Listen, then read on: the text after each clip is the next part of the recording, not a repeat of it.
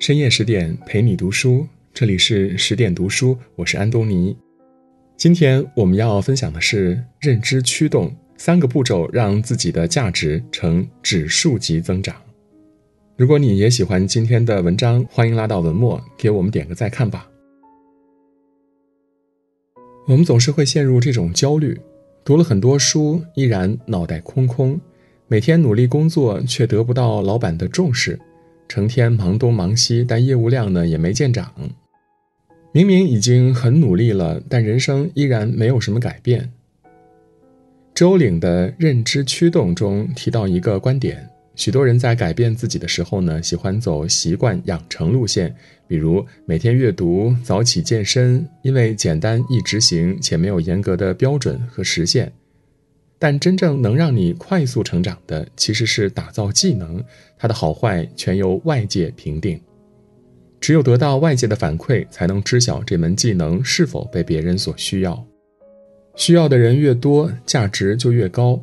就像学习一样，学得好不好，只有考了才知道。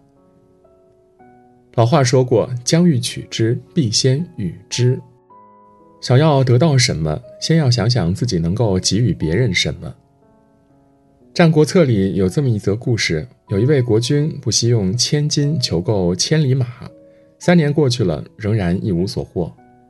于是，一位侍臣自告奋勇，请求去寻找。不久，侍臣打听到某地有一匹千里马，可是当他赶到的时候呢，千里马已经死了。侍臣觉得很惋惜，但仍用五百金买下了马的尸骨，带回来见国君。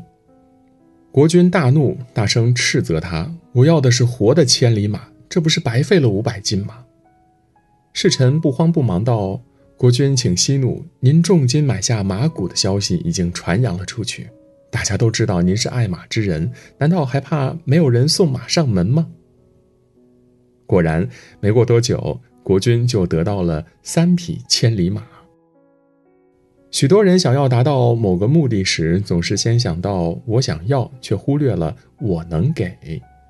殊不知，只有当你能够给予别人有用的价值时，别人才会回报你。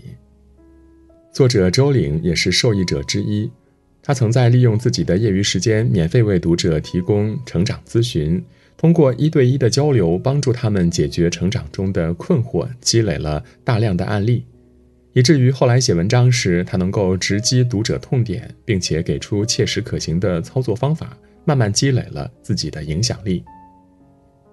稻盛和夫曾经说过：“一切成功都归结于利他之心。”其实，利他就是利己。当我们打造技能时，试着以他人之需为出发点，去学习对别人有用的技能，再通过这门技能去影响别人、服务他人。我们才能成为别人需要的人，需要你的人越多，你的价值就越大。就像存钱一样，在输出的同时呢，也要大量的输入新的知识。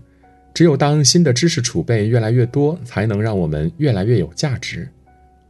来自农村的王慧玲，本来应该和许多底层女孩一样，初中毕业进厂打工，二十多岁就嫁人生子，从此和自己的母亲一样。浑浑噩噩的过一生。然而，倔强的他呢，并没有走自己母亲的老路。中专毕业以后，他只身来到上海，起初只能寄居在小学同学的亲戚家里，靠着给别人洗衣做饭换得容身之所。后来，他来到一家日料店打工，开始自学日语。二十五岁拿到日语一级证书，靠着一口流利的日语，赢得了一个在日企工作的机会。三十岁，他又开始学英语，慢慢的可以和别人用英语交流。三十二岁，又学了插画，成为一幅画可以卖到上千元的插画师。三十八岁的他呢，在网络平台做自媒体，开始自己创业，还将自己的经历写下来，变成了畅销书。后来，她遇到了现在的丈夫 Peter，两个人在上海一起养猫，一起开公司创业，一起环游世界和追寻梦想。一个来自农村的底层女孩，通过不断的学习新的知识，改变了自己的命运。这就是我们要不断学习新知的原因，因为新知永远是增加价值的有效砝码。如果我们缺少这种理念，很难获得独特的能力和价值优势。许多人从学校毕业进入社会，在不断的学习中获得工作经验，但是日复一日的重复劳动让我们变得懈怠，错把经验当成了知识，不再主动学习，久而久之就很容易被社会淘汰。想要在某个专业领域脱颖而出，就要不断的学习这个行业的新知，让知识优化，才能为他人提供源源不断的需求，进而，在如今残酷的竞争洪流中立于不败之地。认知驱动中提到，飞机、高铁让人走得更快，手机、电话让人听得更轻，互联网则让人的复制能力得到了极大的扩展。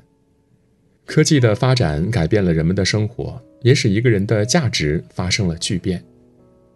网上有一位宝妈，因为全职带娃没有收入，慢慢变得焦虑，于是决定利用空闲的时间去公园给小朋友们化妆。与其他的化妆师不同，他将孩子们的脸当作画布，用彩绘把他们画成了狐狸、蝴蝶等等，赢得了家长和孩子们的喜欢。但每天无论再怎么画，时间和收入也是有限的。于是，他将自己画画的过程拍成视频放到网上，取名叫“神笔马兰”。这些视频给他创造了点击量，赢得了关注。同时呢，他也把创业经验和画画技术整理成了教程，放到网上，帮助想要和他一样经济独立的宝妈们。一份技能通过复制创造了三份收入，这远比只是摆摊儿要好得多。从前，人们的谋生手段只能采用转换的形式，将自己的体力或时间拿出来换得生活所需，做多少是多少。然而，时至今日，科技改变了一些职业的底层逻辑，不再是通过计件一样的方式来获取报酬。而是通过自己的创造力来获得收入，并且这份收入是可以无限次复制的。这种复制模式让受众更广，影响更大，人的价值也呈指数级增长。所以，当你拥有了一门利他的技能，试着将自己的技能通过互联网的复制功能，让更多人看到它的价值，也让你拥有了更多的可能性。价值越高，可能性越大。认知驱动曾说过这样一句话：“成长的目的就是创造价值。一个人最终的成长是通过主动做成一件对他人很有用的事儿来实现的。当我们做这样一件事时，就是在创造价值，而这个过程也是自我成长的过程。一个人用意志力去做成一件事儿，往往很容易失败；但如果通过外界的正向反馈，迫使自己不断成长，往往更容易成功。”只有通过利他的角度去创造价值，在不断的学习积累，最后通过复制扩大这种价值，才能成为一个对他人有用的人，实现自我的成长。